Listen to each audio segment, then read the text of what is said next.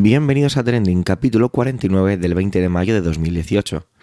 Muy buenas, esto es Trending, un podcast de Milcar FM. En él te contamos algunas de las noticias más relevantes y que nos han llamado la atención esta semana, así como su impacto en Twitter. Mi nombre es Javier Soler y soy el presentador de este podcast semanal. Pero tranquilos, porque vais a escuchar aquí otras voces y más que interesantes. Adelante.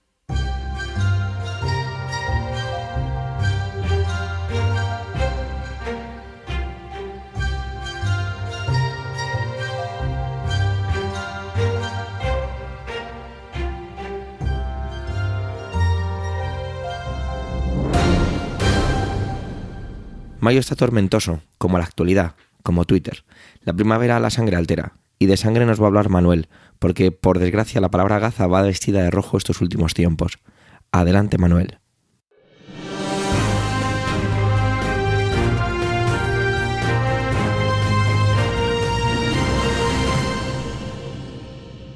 Hola oyentes, hola equipo trending. Mediaba el mes de diciembre del año pasado cuando decidí hincarle el diente al tema de Jerusalén y Trump no sé si recordarán el episodio 29. Traté del tema de cómo Trump había encendido una vez más el avispero de Jerusalén al decidir trasladar la embajada de Estados Unidos a dicha ciudad, y de cómo esto pues rompía el statu quo por el que Jerusalén no era ni israelí ni palestina, o era ambas cosas a la vez. Bien, pues vuelvo sobre el tema, pues esta semana se produjo ese traslado finalmente, y para celebrarlo con un antes, un durante y un después, pues Israel ha vuelto a matar. Lleva haciéndolo muchos años, pero desde el pasado 30 de marzo que comenzó una nueva ola de protestas palestinas, lo ha hecho con total impunidad. Miles de palestinos han participado desde la fecha indicada en manifestaciones pacíficas para reclamar su derecho fundamental, su gran objetivo, poder volver algún día a las tierras ocupadas por Israel. Los territorios ocupados deben asemejarse, pienso yo, bastante como a, jaulas para personas. ¿Se imaginan nacer allí, morir allí, siempre enjaulados?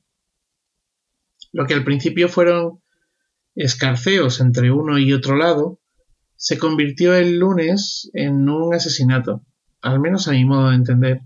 El pasado día 14 de mayo la represión israelí causó más de 60 palestinos muertos en un solo día. Un relator especial de la ONU en la zona, Michael Lynn, un relator es un experto independiente designado eh, por el Consejo de Derechos Humanos para mm, informar, examinar, investigar eh, y emitir una serie de juicios sobre la situación de un país o un tema específico eh, en materia de derechos humanos.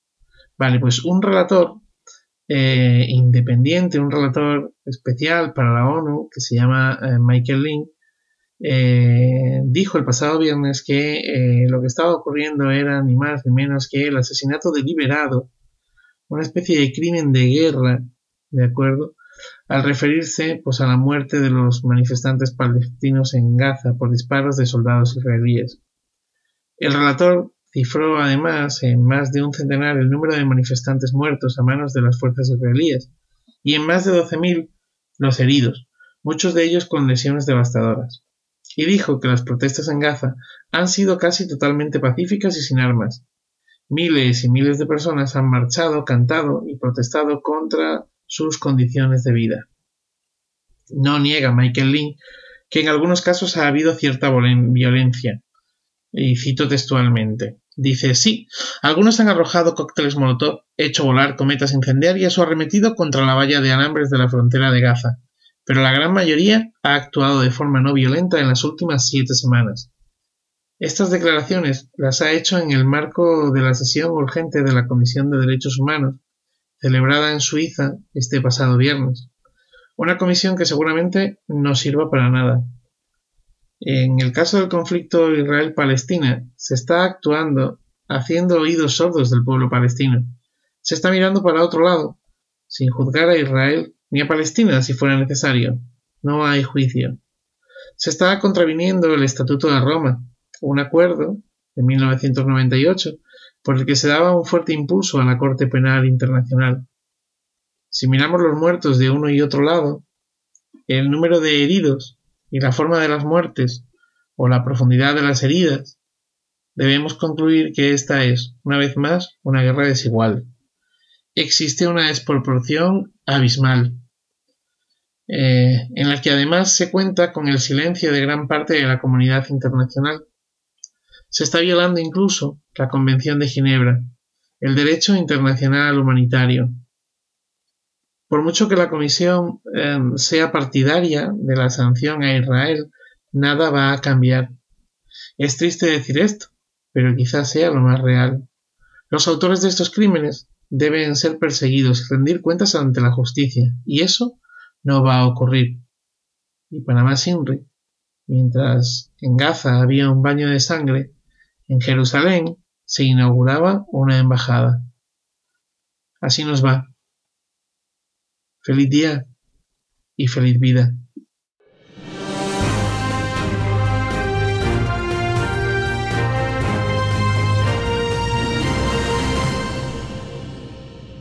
Ha sido trending en Twitter con muy diferentes hashtags durante toda la semana. Por ello, y de manera un poco diferente en esta ocasión, dos compañeros de red van a comentar sobre lo mismo. Primero uno y después el otro. Creemos que es un ejercicio muy interesante y enriquecedor. Empezará José Miguel del podcast Están locos estos romanos. Muchísimas gracias a José Miguel por aceptar mi insistente invitación a que participara. Y le sigue Antonio Rentero. ¿Quién es Antonio Rentero? Pues de preestreno. ¿Y de qué van a hablar? pues del famoso chale de Irene Montero y Pablo Iglesias. Adelante, José Miguel.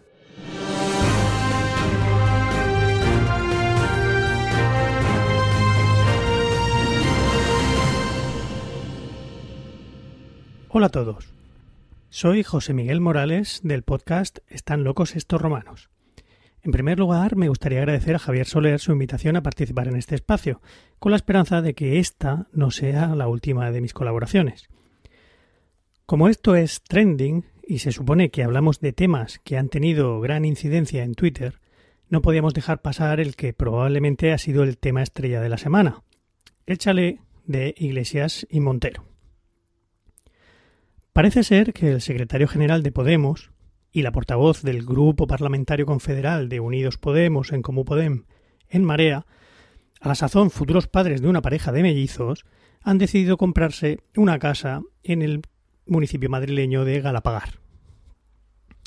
La polémica viene por el hecho de que a algunos no les ha parecido razonable que dos líderes de la izquierda española se compren una vivienda valorada en unos 615.000 euros, fuera del alcance de la mayoría de los bolsillos del españolito medio.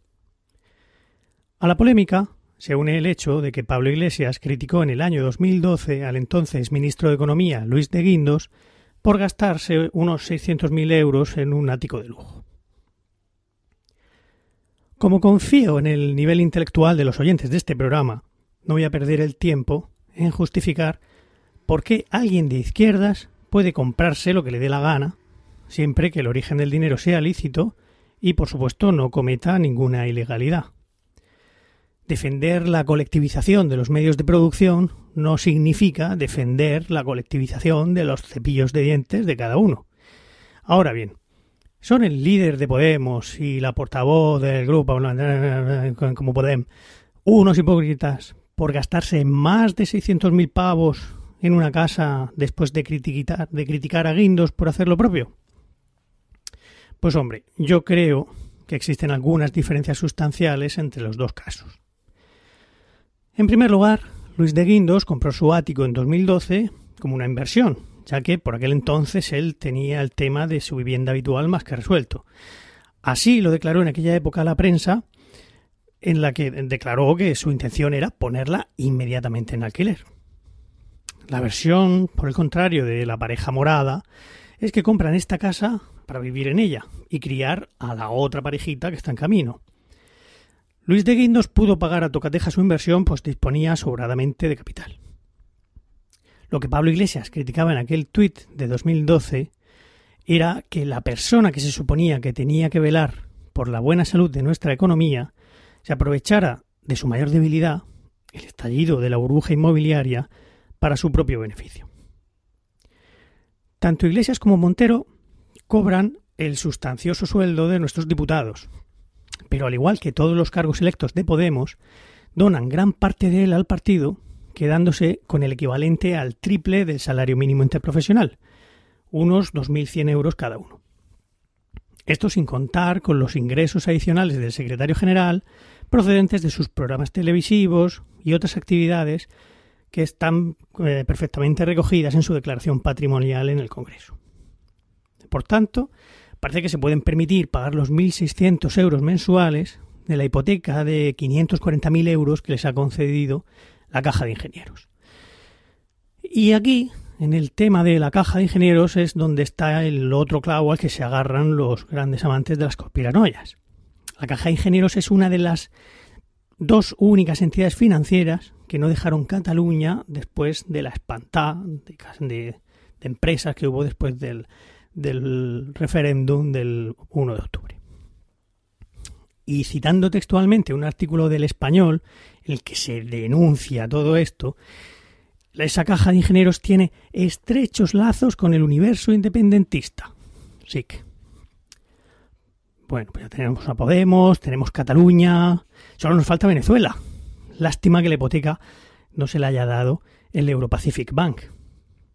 Si recordaréis que este fue aquella famosa información de OK Diario y de Eduardo Inda, en la que, según ellos, en este banco habría pagado Maduro no sé qué pingüe cantidad a Pablo Iglesias, que luego se demostró que era completamente falso, como suele pasar con casi todas las informaciones de ese panfleto.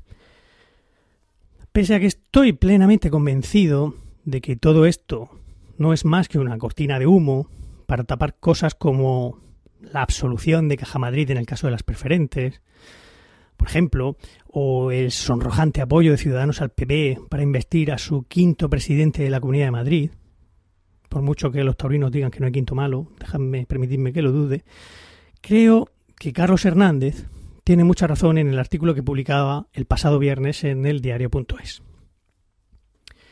Y es que cuando, cuando los dirigentes de Podemos decidieron comprarse este chalet, sabían perfectamente que el chalet venía con bicho que les iban a dar fuerte y flojo y que podían poner en peligro incluso su credibilidad política.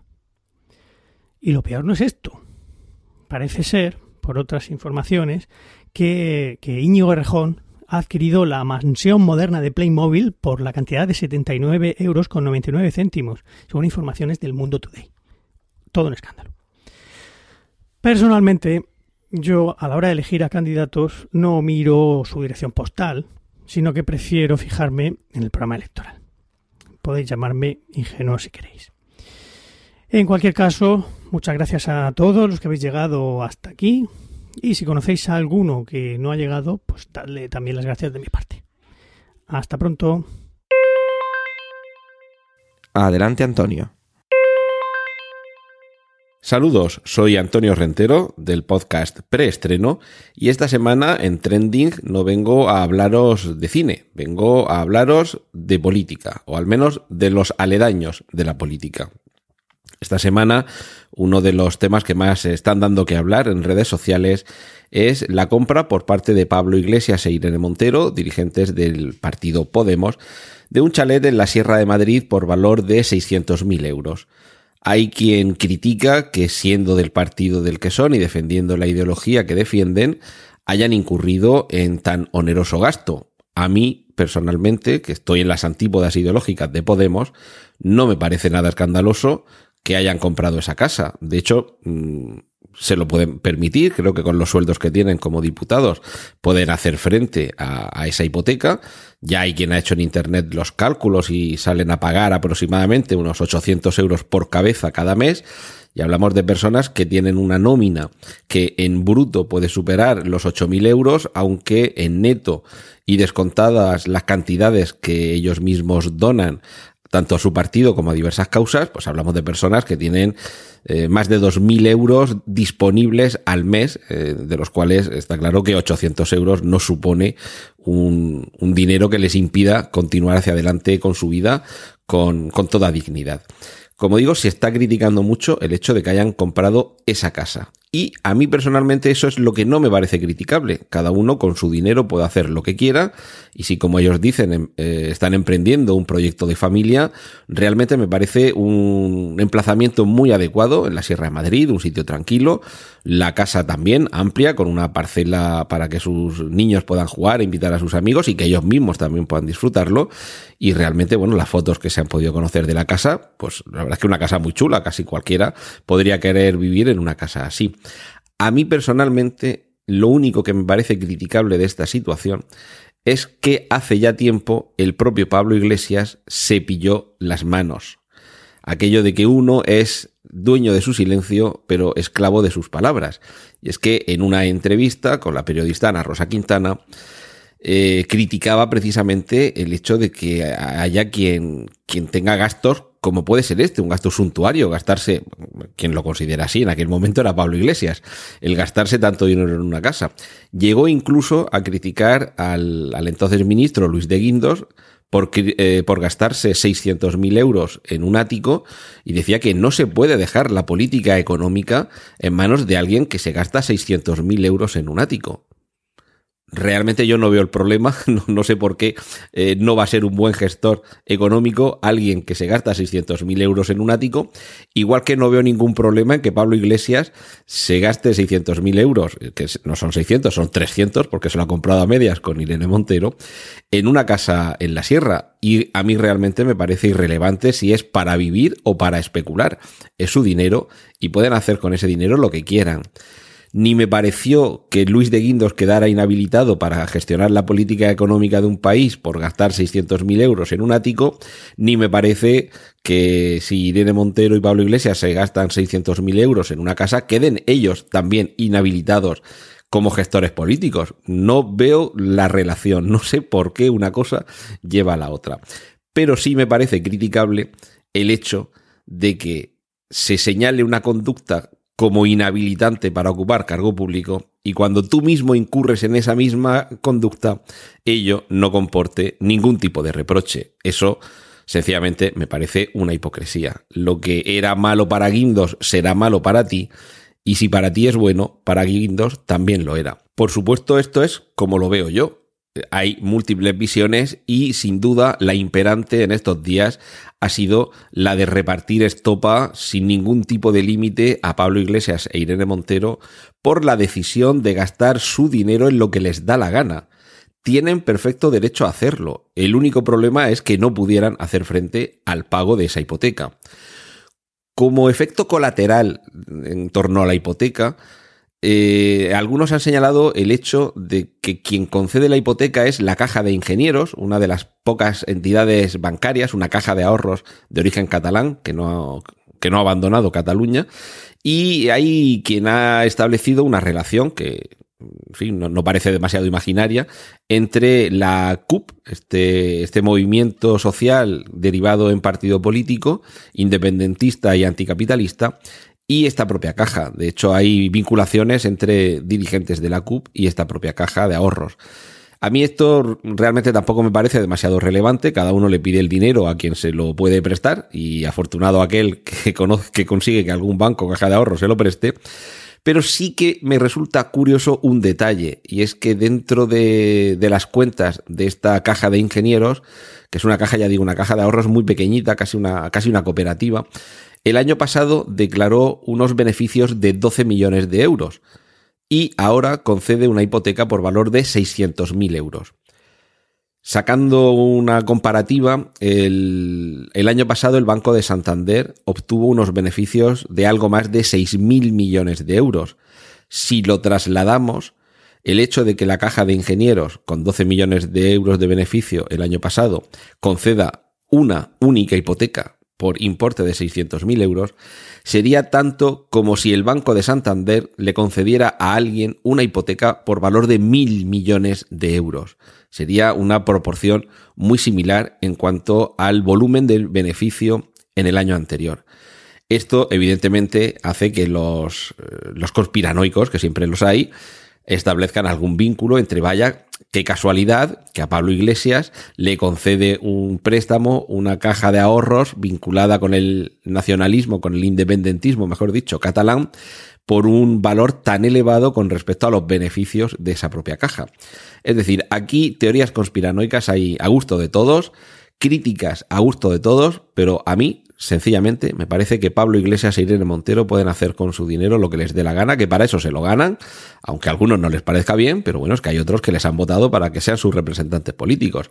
Así que con sus sueldos, de verdad, de todo corazón, que disfruten mucho y bien en familia de, esa casa, pero que sean más conscientes de la, de la coherencia que como políticos deben tener y si no hace mucho tiempo criticaban el mismo comportamiento en el que ahora ellos incurren, deberían ser coherentes. Si quien incurría en ese comportamiento quedaba inhabilitado para la responsabilidad política económica de un país, pues no sé qué es lo que ha cambiado en el caso de Pablo Iglesias para que él pueda hacer lo mismo y seguir siendo merecedor del voto de aquellos que quieran que rija los destinos económicos del país. Por el camino también han surgido algunas críticas al comportamiento de Albert Rivera, el líder de Ciudadanos, que al parecer recientemente se habría comprado también en algún lugar bastante lujoso de Madrid una vivienda por valor de un millón de euros. Vuelvo a repetir lo mismo, que cada uno con su dinero haga lo que quiera. La diferencia entre el comportamiento de Pablo Iglesias y Albert Rivera es que este último no ha dicho que quien se gasta ese dinero en una vivienda queda inhabilitado para gestionar la política económica de un país. Y ahora os dejo que sigáis disfrutando con los contenidos de Trending.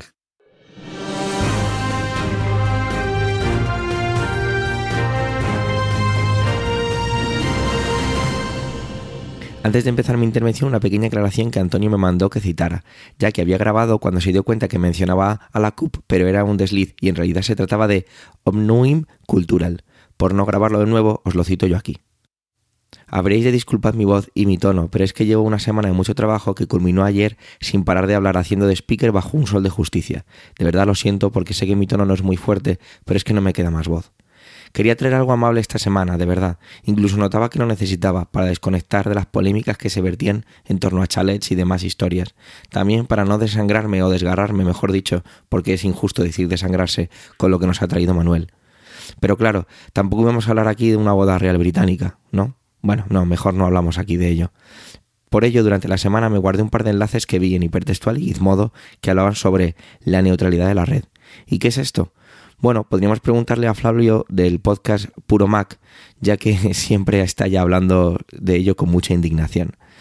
Me he ido directamente a la Wikipedia para tener una definición un poquito más, no sé si académica, pero un poco más, bueno, redondita, ¿vale? Y la, la cito aquí.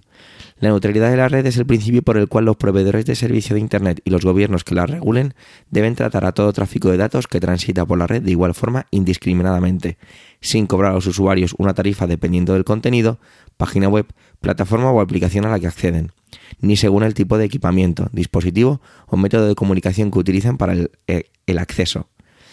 En definitiva, la neutralidad, de la red evita que el proveedor contratado cargue tarifas adicionales por visitar alguna web o a su cuenta por el servicio prestado. Si este principio es vulnerado, se perderá no solo la libertad de ver lo que quieres en la red, sino que además te cobrarán más. Como habéis adivinado, es un tema puramente económico y lo económico siempre lleva consigo intereses, que ya en este caso ni siquiera se hacen de manera oculta. Recuerdo en diciembre que saqué el tema en un círculo de compañeros de trabajo para ver qué opinaban sobre todo esto. Estamos en mayo, hace mucho tiempo. Lo más llamativo es que había algunas personas que creían que esto eh, que se hacía, que ya existía, que no existía esa neutralidad de la red, que lo entendían. No es que lo compartieran ni que lo quisieran, pero veían la posibilidad teniendo en cuenta no teorías de la conspiración, sino todo el tema económico. Una vez más, el ciudadano a pie quizá no es tan ingenuo como parece o que puede ver mucho más allá de algo puramente de nicho. El ejemplo más simple es el de siempre. Movistar es un proveedor de Internet que además cuenta con televisión. Netflix es un servicio de vídeo en streaming. ¿Es que Netflix ha de pagar a Movistar para que así le proporcione una buena conexión a los clientes del primero? ¿O es que el cliente tiene que pagar un plus para que Movistar le dé una buena conexión a Netflix y así disfrutarlo? Pues bien, esto nunca debería ser así. En verano pasado, la empresa Vodafone sacó unos bonos o tarifas por los que ciertos tipos de contenido no tienen impacto sobre tu tarifa de datos. véase redes sociales o vídeo en streaming. Creo que había incluso un tercero, pero no lo recuerdo. Quizá no sea exactamente una vulneración de la, neutralidad de la red. Bueno, yo creo que sí, porque según su definición es lo mismo. Tú estás pagando más para que un cierto tipo de contenido no se te grabe en tu otra, en tus datos contratados. Por lo tanto, también se está vulnerando la neutralidad de la red. Sin embargo, en aquella ocasión, cuando lo comentábamos con los compañeros, a todo el mundo le pareció una buena idea. Fijaros qué diferencia. Y es que eh, se puede manipular todo esto. No soy el más listo, pero como me interesan estas cosas, pues sabía un poquito más.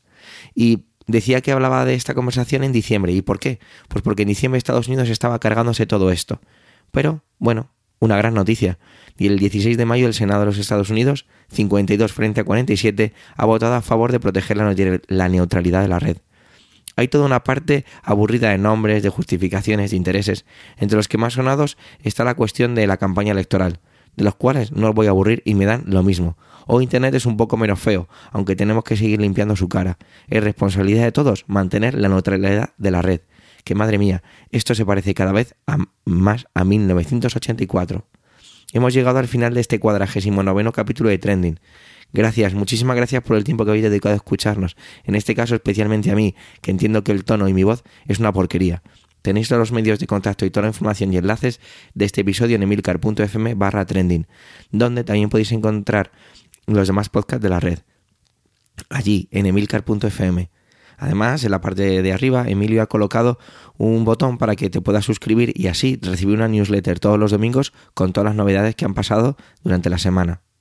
Si te gusta Trending, recomienda su escucha, crear debates en torno al altavoz y disfrutar dejándonos algún comentario y, por qué no, estrellas en iTunes. Ya no pido más, me despido, un saludo y hasta la semana que viene.